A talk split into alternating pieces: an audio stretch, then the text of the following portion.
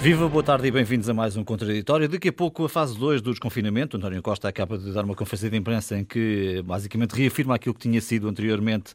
Eh, estamos no bom caminho e, portanto, uma série de eh, serviços irão abrir a partir da próxima segunda-feira. Começamos, no entanto, por avaliar o caso político da semana, os efeitos do caso Centeno.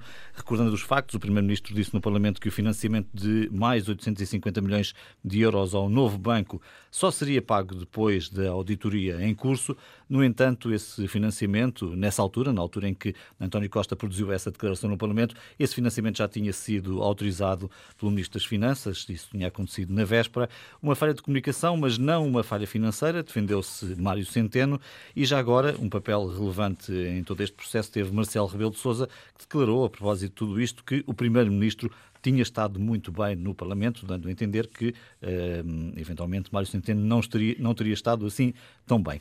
É um caso para perguntar, António José Teixeira, se o Ronaldo das Finanças se colocou, de certa forma, fora de jogo. A resposta direta acho que talvez tenha contribuído para isso, para te responder diretamente, mas diria, pegando nas palavras que citaste do Presidente da República, talvez o Presidente da República e o Primeiro-Ministro não tenham estado suficientemente bem para ser eh, brando na resposta. Porquê? Porque estamos a falar de uma questão que, sucintamente, eu acho que devemos. Eh, clarificar. situar e clarificar. Estamos a falar de um contrato que foi feito quando se vendeu o novo banco à Lone Star e podemos discordar desse contrato, porventura o contrato foi mal feito, ruinoso, o que quisermos chamar, tal como a resolução do Banco Espírito Santo. E de certeza que temos muitas críticas a apontar, decorridos estes anos em que o Estado português tem eh, avalizado uma série de empréstimos e colocado muito dinheiro ao dispor desta instituição financeira, que se soma a muito dinheiro colocado noutras instituições financeiras. Para ir ao finalmente, eu diria que eh, dar notícia em plena crise como a que atravessamos, de que estamos a entregar mais 850 milhões a um banco, é uma notícia que ninguém quer dar, nem assumir. Hum. E, portanto, o Presidente da República, que tem um final de mandato pela frente, já muito próximo, com uma recandidatura também a caminho, um Primeiro-Ministro preocupado em atravessar o melhor possível esta crise, não querem ficar com o ónus destes 850 milhões entregues sem se esperar por uma tal auditoria que só virá em julho. E, portanto, nada como Mário Centeno Centeno. Habitualmente os ministros das Finanças serviam para isso. Estranhamente, este ministro das Finanças é popular, coisa nunca vista. E ainda hoje, nas sondagens que conhecemos, temos essa prova da sua popularidade. O Mário Centeno, o homem do que teve o superávit orçamental eh, em 2019 e que se prepara, se lá chegar, e o se lá chegar é com muitos sublinhados, para ter porventura um dos maiores déficits de sempre das contas portuguesas. A verdade é que este, se calhar, que é um homem que estava já de saída e que parece continuar a estar de saída, era o homem certo para assumir e arcar com a responsabilidade da entrega de 850 milhões ao novo banco. Ora bem, estes 850 milhões fazem parte de um contrato e o contrato tinha pressupostos, avaliações, não uma, não duas, mas três, mais 30 dias para pagar. Mário Centeno foi pagar, mandou pagar algo que já estava no orçamento, que foi aprovado na Assembleia da República, 850 milhões, depois destas etapas cumpridas, no último dia exato que tinha para o fazer. Se não o fizesse, se o Estado português ou o governo português não o fizessem, obviamente que um contencioso se abriria, além de as contas eh, os capitais do novo banco não ficarem propriamente muito recomendáveis.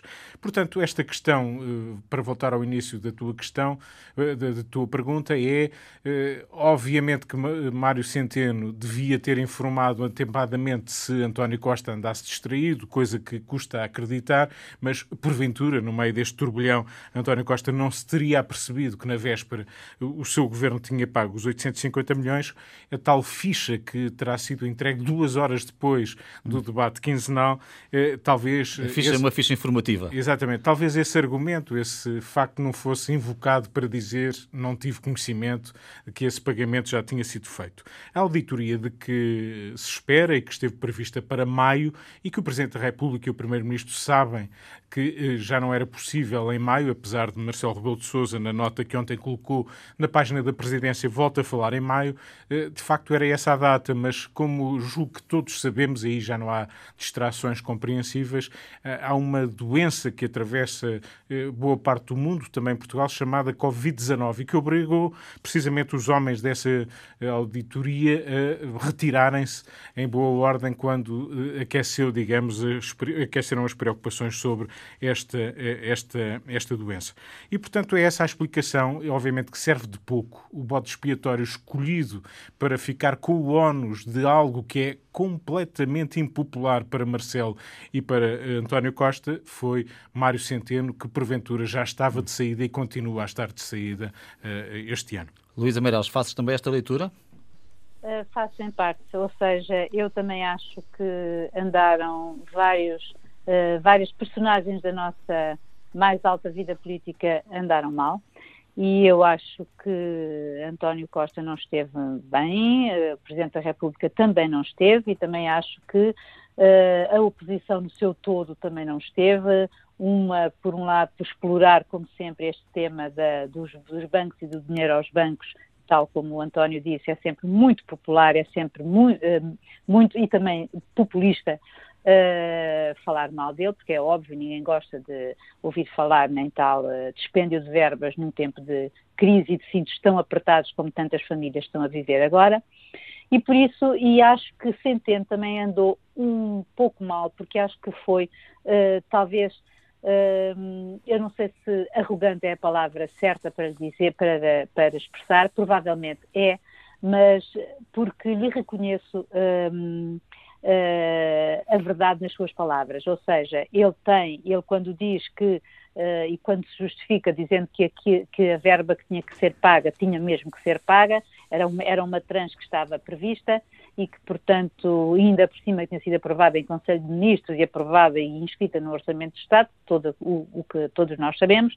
Um, só que falo de um, de um modo uh, um pouco assintoso, sobretudo na sequência do que foi a resposta do Primeiro-Ministro na, na véspera, não é? Eu refiro-me às uh, declarações de Mário Centeno no Parlamento e, e, por isso penso que foi de facto é um, é um, é episódio que não deixa ninguém feliz. Uh, depois penso também que eu não dou a certeza ou seja, eu não poria as minhas fichas todas na saída do Mário Centeno, de Mário Centeno. Acho que neste momento ele é uma figura imprescindível uh, para nós, Portugal, na Europa, pelo cargo que ele ocupa uh, do Eurogrupo, e ainda hoje sabemos que ele está à frente da reunião do Eurogrupo, que deverá, ou que já deverá ter detalhado parte daquilo que será o fundo de, que será a recuperação, o pacote de recuperação económica dos países da União Europeia. Portanto, ele era um homem que neste momento não podia sair, simplesmente, e, enfim, tem o tal orçamento para preparar, uh, o orçamento suplementar, o retificativo, como queiram, e por isso era, ele tinha que ficar. Uh, se ele tem que ficar, espero bem que seja no papel que está, está fragilizado ou não, acho que uh, de certa maneira ficou evidente um mal-estar eh, entre, entre Centeno e o Primeiro-Ministro, é verdade. Uh, se se sabe que Centeno gostaria de já ter saído ou gostaria de sair, também se sabe que provavelmente António Costa Uh, também gostaria que tal acontecesse, mas com certeza noutras circunstâncias, porque ninguém estaria à espera. O que se dizia em outubro não tem de modo nenhum correspondência com o que se diz agora. E eu confesso que não estou bem a ver Mário Centeno, um homem com um perfil de que por um para o lugar do, de, para o lugar de governador do Banco de Portugal uh, deixar, uh, deixar isto tudo. Uh, eventualmente haverá outras pessoas para esse cargo, começar até pelo, pelo, pelo, vice, pelo atual vice-governador Luís Máximo dos Santos, como sabemos, é próximo do primeiro-ministro e, by the way, é também o responsável pelo fundo de, de resolução. por isso, Uh, penso que isto foi uma, foi uma história, uh, toda ela muito desagradável, uh, que nos fez lembrar o pior da nossa política pré-Covid. E acho que, francamente, para o povo português que está embrenhado, de, por um lado, uns a tentar sobreviver nas condições tão difíceis e todos, em geral, angustiados por esta situação de vírus é inexplicável, é incompreensível e não se consegue perceber como é que foi possível uh, tanta gente de tão alto coturno, se me permitem o termo, fazer-nos cair ou uh, cair numa armadilha destas, de, de, de, uma, de uma, eu não quero dizer intriga política, porque não é intriga, mas uh, confesso que é uma coisa que uh, é, uma, é, uma, é uma maneira de, de, de política, de facto, que, que era perfeitamente dispensável. Raul Vaz, a tua opinião? Eh, como sabem, e os nossos caríssimos ouvintes também sabem, eu tenho sido um defensor, eh, sou um defensor e, e muitas vezes tenho elogiado o professor Mário Centeno e hoje tenho muita pena em não o poder fazer, uh, dizendo precisamente o contrário. Eu acho que o erro inicial é de Mário Centeno e depois, e depois uh, tem atitudes, que a Luísa aliás já referiu algumas, que não se coadunam com um ministro que tem um chefe de governo e que, portanto, tem que ser solidário e tem que defender o seu chefe de governo, a não ser que tome a atitude também uh, aberta e corajosa que é sair do governo. Uh, aliás, Mário Centeno, há muito que se diz que quer sair do governo, mas continua lá.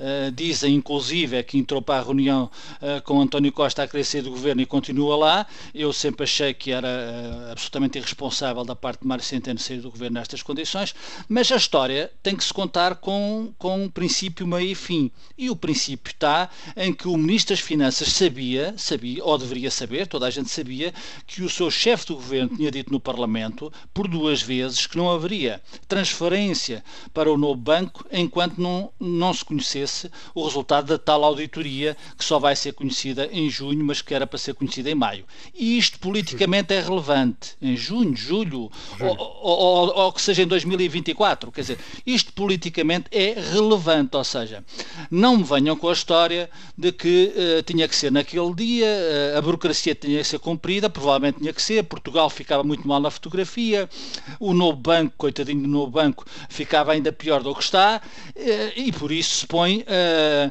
a palavra de um Primeiro-Ministro em xeque. Isso politicamente é absolutamente inaceitável. E, portanto, o erro inicial está em Mário Centeno e no Ministério das Finanças.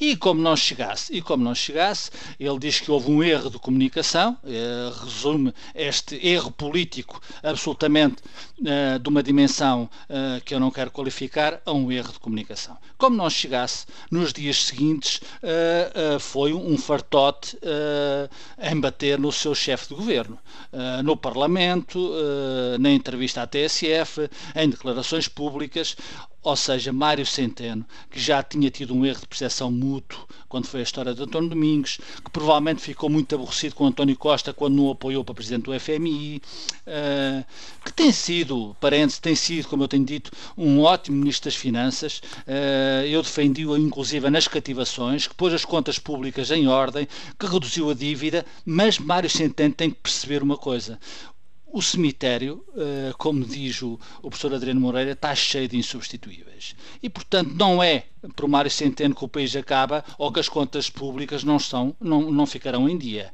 Eh, aliás, Mas, Raul, deixa-me perguntar-te, porquê é que achas que tomaria essa atitude? Tomaria essa atitude de que essa atitude de enfim de defender não, o primeiro-ministro não, exato. Com certeza teria que avisar o primeiro-ministro previamente. Certo mas porquê que não fez? Pergunto. Não fez não faço a mínima ideia. É um erro político que eu não, não quero classificar a não ser que Mário Centeno esteja tão zangado com António Costa é a única razão que eu encontro porque não o apoia no FMI porque inclusive o criticou uh, publicamente já enquanto presidente do Eurogrupo. António Costa criticou Mário Centeno enquanto presidente do Eurogrupo dizendo claro claramente que o documento produzido tinha que ser alterado, Uh, todos nos lembramos disso, e portanto esta relação está estragada há muito tempo. Isto fica como dantes, uh, quartel-general em Abrantes, quer dizer, uh, só fica pior porque de facto Mário Centeno está mais a prazo do que estava.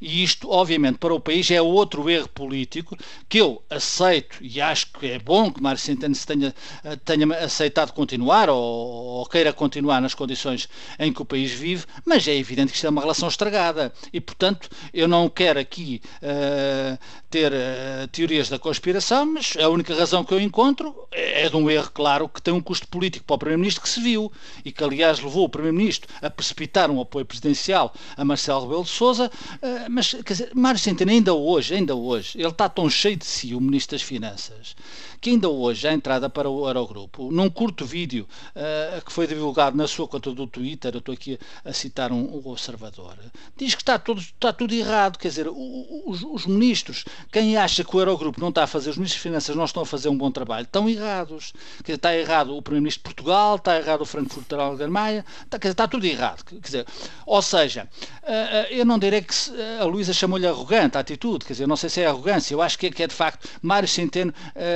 está cheio dele, acha que sem ele o mundo não gira como girava. E, portanto, está, tá, isto é muito mau para, para, para, para o governo português. É muito mau para aquilo que acontece numa, numa situação de pandemia e pôr a situação dizer que são todos culpados. Meus caros amigos, há uns culpados porque os outros. E o erro inicial, repito, é de Mário Centeno. Que aliás, que aliás, que aliás, divulga, divulga o seu gabinete, faz questões de dizer que divulga um, um, um, um, telefonema pessoal que o Presidente da República tem consigo próprio. Quer dizer, quem pode acreditar num Ministro das Finanças que usa e abusa tudo para, obviamente, se defender e se autoelogiar. Portanto, eu acho que tenho muita pena de hoje dizer um Ministro das Finanças que, de facto, tem feito um trabalho notável. Uh, a todos os títulos, nomeadamente aquilo que foi uh, o rigor nas contas públicas, o crescimento da economia, embora não, não suficiente para a situação que Portugal vive ou que vivia, uh, a diminuição da dívida, mas de facto, Mário Centeno, eu acho que há muito tempo, desde que todo o mundo não esteve de acordo consigo, começa a estar a mais neste governo, embora obviamente era impensável que se saísse nestas circunstâncias. Mas para terminar, João, se uma pessoa pessoa que entra para uma reunião com o Primeiro-Ministro uh, com a vontade uh, de sair uh, e sai de lá com uh, toda a vontade de continuar. Eu acho que não há aqui meio termo. O Ministro das Finanças tem que ser muito mais responsável, tem que pensar antes de uh, dizer que há erros de percepção mútua ou que há erros de comunicação. É erro a mais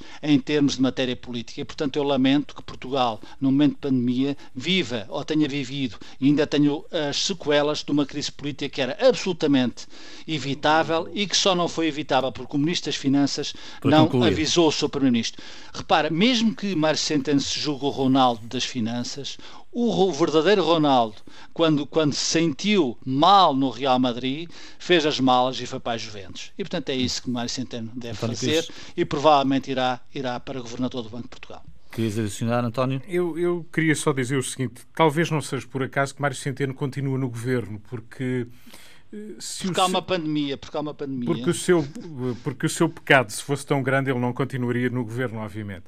Eh, eu, não o, que sei. Eu, o, que eu julgo nesta altura é que, obviamente, há muita vontade, nomeadamente o Presidente da República, em ver eh, Mário Centeno fora do governo. Isso é manifesto, a maneira como se atravessou, avaliando o desempenho do Primeiro-Ministro, pensando que ainda era comentador e, de vez em quando, Marcelo, que tem muitas qualidades, tem também esses vícios, como sabemos, fê-lo de novo desta vez e, obviamente, que isto era dispensável, precisamente, no, no estado em que a atravessamos. Culpa, a culpa é do Presidente da República. Eh, também, também. É, é uma, tese, meu... é uma tese, de facto, circula muito. Oh, oh Raul, eh, se...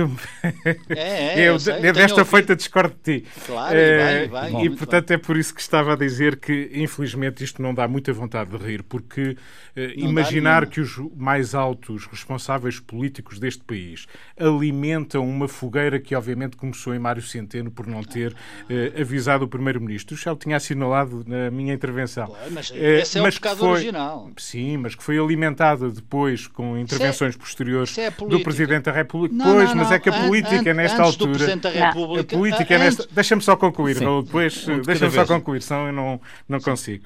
Eh, nesta altura era tudo o que o país dispensava. E depois do mal feito, e o mal foi feito, e obviamente que o Primeiro-Ministro, face àquilo que foi a figura que foi obrigado a fazer e o pedido de desculpas que apresentou, obviamente que eram ilações suficientes para, porventura, até fazer a vontade ao seu Ministro das Finanças e deixá-lo sair mais cedo.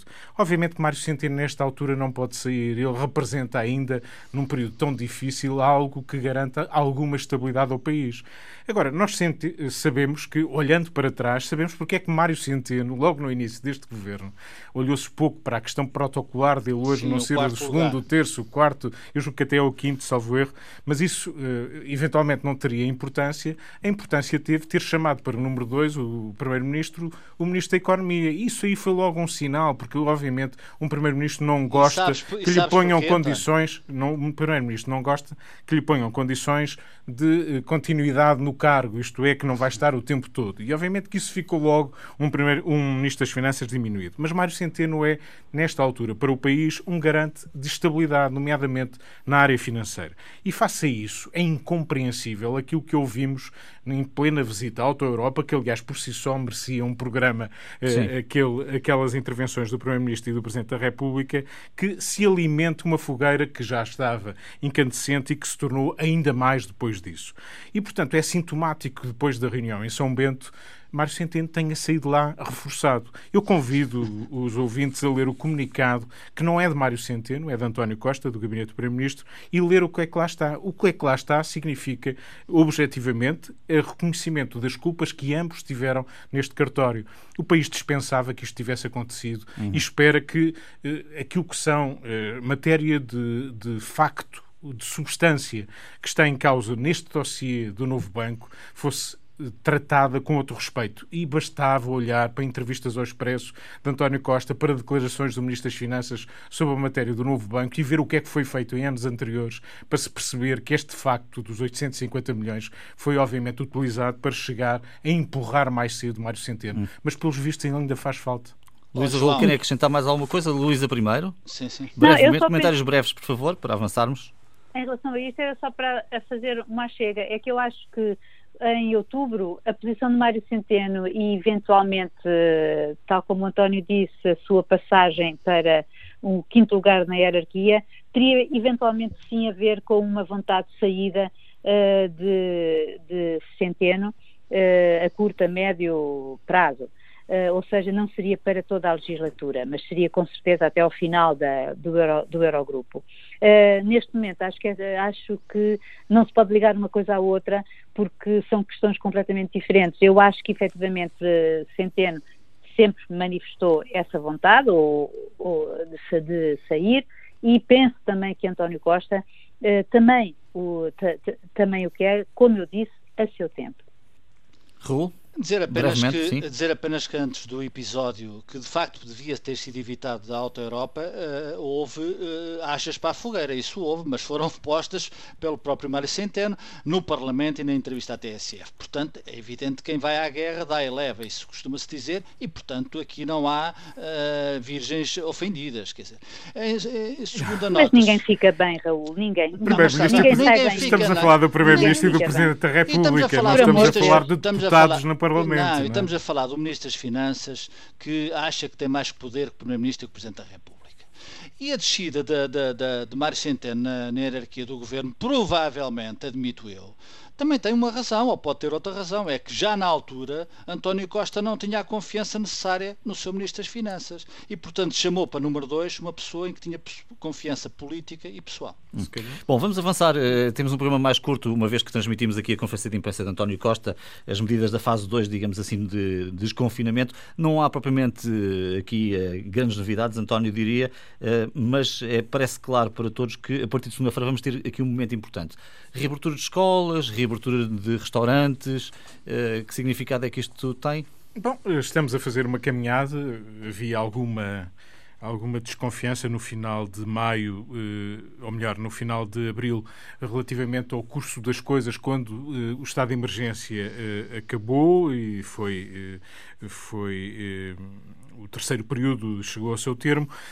De facto, o número de contágios a mim surpreendeu-me. Eu imaginava que o número de contágios ia ser bastante maior do que tem sido.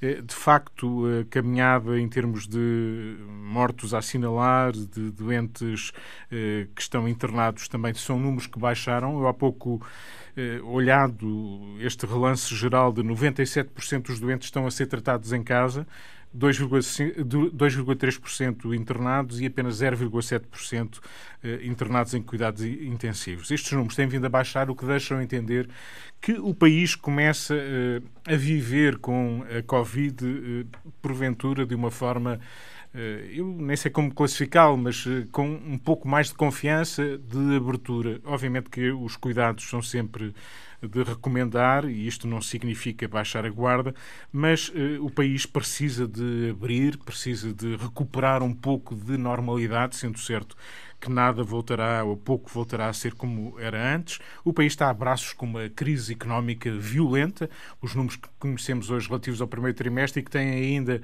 apenas os efeitos sobretudo de março, uma vez que janeiro e fevereiro Sim. foram meses, apesar de tudo, de, eh, positivos.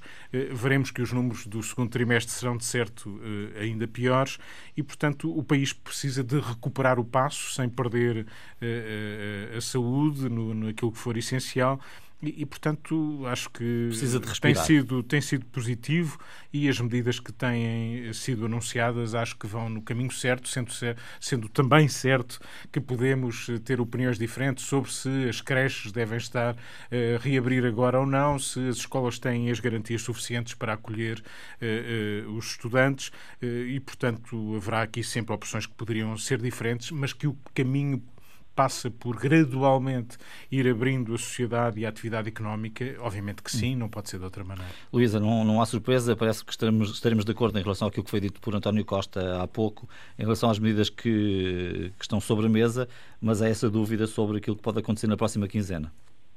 Eh, sim, claro, eh, estamos sempre expectantes e, e, e, e conforta-me que o Governo também esteja, esteja disposto a recuar uh, para o caso de haver um súbito agravamento uh, da situação uh, ou até, enfim, do, da situação emocional da população. para já, eu acho que é óbvio que os, os 2,4% de queda do PIB no primeiro trimestre mostram que a gente tem que dar corda aos sapatos, para, por assim dizer. Uh, é evidente que já temos 70 mil uh, empregos perdidos e vamos ter ainda mais, mas enfim, esperemos que o déficit seja acomodável e que uh, haja e que finalmente, quer dizer, as nossas taxas de juros ainda não subiram exponencialmente como estavam há cinco anos atrás uh, e que só estão em 0,8, pelo menos, uh, na emissão de obrigações que houve hoje. de maneira que eu penso, nós todos temos que ir, temos que regressar a uma certa a, a, à normalidade. eu já me canso de dizer esta, o novo normal, que é um, que na verdade é uma coisa eh, estranha, mas eu acho que as pessoas estão ansiosas por isso. Uh, acho que o teletrabalho mostrou que, sim, senhor, é possível fazer, mas uh, é uma canseira desgraçada porque as pessoas não fazem pausas, é uma. É, é um, é mau, as pessoas não, não, não, não, não, é, é não fazem pausas nem cortes e isso é fundamental para, para a saúde mental das, das pessoas. Agora, as condições de regresso ao trabalho serão sem dúvida muito difíceis, porque e isso também vai bolir com as pessoas e, digamos, com, e vai criar também instabilidade nos próprios locais de trabalho, porque não sei quais são as empresas que têm as condições que deverão ser uh, as ideais para manter o tal distanciamento uh, físico, etc, etc, e trabalhar de máscara e tudo isso que será exigido em espaços fechados. Uh, de maneira que, mas esse passo tem que ser dado, nós temos que sair disto e uh, e se calhar vamos ser muito mais os infectados e esperemos que se mantenha a regra e se mantenha a tendência de que mais de 80% das pessoas que são afetadas por esta doença efetivamente uh, são assintomáticas nem deram por ela. Esperemos que uh, as lesões que ela eventualmente deixe não fiquem para muito tempo ou, ou, ou, para nós descobrirmos daqui a uns anos, mas acho que tudo isto, independentemente dessas causas, uh, enfim, a nível pessoal e de saúde, uh, eu acho que para, para bem da saúde mental da sociedade, uh, e já não falo, como é óbvio, da económica, era bom e é muito bom e espero que isto dê certo e que nós retomemos a, a, a, normalidade possível daqui para a frente. Raul? A economia também faz, também faz mal à saúde mental quando há uma queda, como a Luísa já citou, de 3,9% no, no primeiro trimestre. Vamos ver como é que vai ser o segundo trimestre. Não, não, não deve ser nada brilhante. Uh, e aí Mário Centeno tem muito trabalho para fazer. Uh, mas eu acho que estas medidas, estou de acordo, temos que desconfinar, temos que correr algum risco. Vamos desconfinar, começar a desconfinar com o RT, julgo eu, acima em média de 1%, uh, o que. Abaixo, abaixo. Abaixo, abaixo, 1%, mas não, não nos 0,7, não é? Que, que é 0,8. 0,8, que é o número, número mágico. Não? É? Bom, mas citando, quer dizer, citando até o Primeiro-Ministro a, a, propósito das praias, é, é, verdade, temos de ser fiscais nós próprios, disse António Costa. Uh, e temos que começar a ser fiscais nós próprios, como temos sido, e portanto temos que olhar para nós próprios e para o nosso próximo, protegendo-nos a nós e ao nosso próximo, e temos que de facto começar a, mudar de vida, com, sendo que a vida não vai ser aquela vida que estamos habituados, e portanto há uma vida nova que temos que uh, enfrentar e nos habituar. Aliás, deixa-me dizer-te que em relação às praias, as medidas são de bom senso, são razoáveis, uh, é um assunto que poderia dar alguma, alguma controvérsia e é um assunto muito delicado, mas eu acho que a decisão do Governo, uh, ouvindo várias, várias partes, como é óbvio, uh, faz todo o sentido. Uh, e, portanto, se formos por aí, se tivermos bom senso e se formos, somos capazes de ser fiscais de nós próprios, como diz o Primeiro-Ministro, eu acho que é importante começar a desconfinar, porque é, a vida tem que continuar e, e temos que começar a conviver de outra forma com esse maldito Covid-19. Hum. Bom, temos breves minutos ainda para o fecho do programa, ou já só para o fecho do programa. Eu gostava ainda de vos ouvir, e talvez possa começar por ti ainda, Raul, sobre esta nova demissão no Governo do Brasil, Ministro da Saúde. É o segundo Ministro da Saúde a cair em pouco tempo.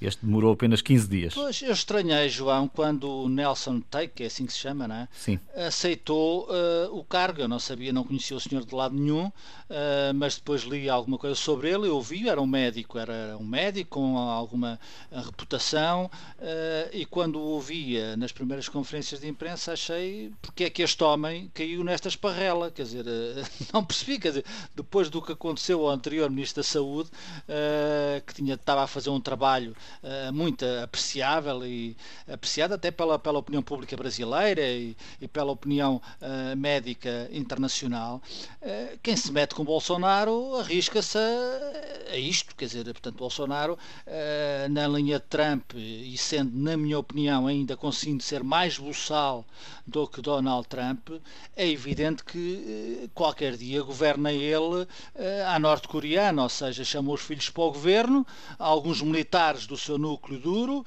e o governo brasileiro eh, passa a ser um, um governo dinástico. Quer dizer, é evidente que o Brasil, felizmente para os brasileiros e para nós e para o mundo, não é a Coreia do Norte, e portanto eu espero que uh, os brasileiros saibam reagir uh, a esta loucura de um senhor que todos os dias diz disparates uh, sobre a pandemia e sobre a situação que o Brasil e, e, o mundo está a atravessar e, portanto, esta demissão só surpreende porque o, o senhor Ministro da Saúde não estava nem sequer há um mês no governo. Estava há 15 dias. Deixa-me ouvir a Luísa, estamos mesmo também em minutos Muito finais. Luísa? Eu só posso corroborar aquilo que disse o Raul e, e, e, dizer mais, é que a sensação que se tem é que o Brasil está a desmoronar-se. Isso, e, e que um, eh, eu não sei até, quanto, até quando é que Bolsonaro vai aguentar, uh, porque depois de ser da divulgação da, do tal vídeo do, do Moro em que ele exigia que tinha que ser substituído o chefe da Polícia Federal uh, porque tinha que ter alguém uh, da sua confiança, e dispenso-me dizer os palavrões, uh, para, uh, para saber se alguma para ver se alguém estava a fazer alguma maldade aos seus filhos ou aos seus amigos. Um, eu acho que, quer dizer, um presidente que diz isto, que demite um outro que não lhe passa cartão, quer dizer, que, que demite um outro ministro, este, o, o, o ministro da Saúde, uh, quando ele ainda por cima nem é consultado sobre o facto de ter, de passar a ser uh, reabertas as, as listas, uh, os estabelecimentos como ginásios e, e, e, cabeleireiros. e cabeleireiros, é de facto que tu tens a sensação de que o país está a desmoronar por obra e graça de um homem chamado Bolsonaro. Hum. António? Não há muito a acrescentar, provavelmente ele vai ser substituído por um general. Vamos é. ver quem é que vai tomar conta do Brasil, se é Bolsonaro ou os generais. Eh, ele tem alguns eh, consigo, temos um vice-presidente que tem bastante poder no Brasil, há uma tradição eh, pouco saudável que não é assim tão longínqua no tempo relativamente ao peso dos militares, mas se calhar no Brasil, nesta altura, o espaço vai sendo cada vez menor para eh, as cores de Bolsonaro, hum. dificilmente ele resistirá a tanto disparate, tanta nem sei que nome dar, porque os qualificativos já começam a ser difíceis de atribuir. E ele é apenas capitão, António. Pois, ele é apenas capitão, é um militar pouco respeitado, ele esteve para ser expulso de, quando era militar e, portanto, nem por esse lado ele tem pergaminhos. De facto, os únicos, como o Raul dizia há pouco, é querer preservar a família, os seus interesses e isso é, é, para um país daquela dimensão, com aquela história, com aquele potencial, é algo que dizemos sempre: um país eh, de, do futuro é sempre um país cada vez mais remetido ao passado. É, já nem também isso, não se é um país de passado. É lembrar ministro... cada vez mais que o seu futuro pode é. ser um passado tenebroso. E isso é o pior que podíamos imaginar para algo que nós nos habituámos a apreciar na cultura, na, na, na, vida que se respira ou se poderia respirar naquele fantástico país que teve também alguma coisa a ver connosco ou tem muito a ver connosco. E pronto, vamos ficar por aqui. Vale a pena lembrar também recolher aqui alguns dados da Conferência de Imprensa de António Costa há pouco sobre o novo momento que vem a partir de segunda-feira. Irão abrir lojas até 400 metros quadrados, abrirá também a restauração com 50% de lotação, abrem as escolas a partir da próxima segunda-feira. É um novo teste para todos nós neste Covid-19. Bom fim de semana, boa semana, até à próxima sexta-feira.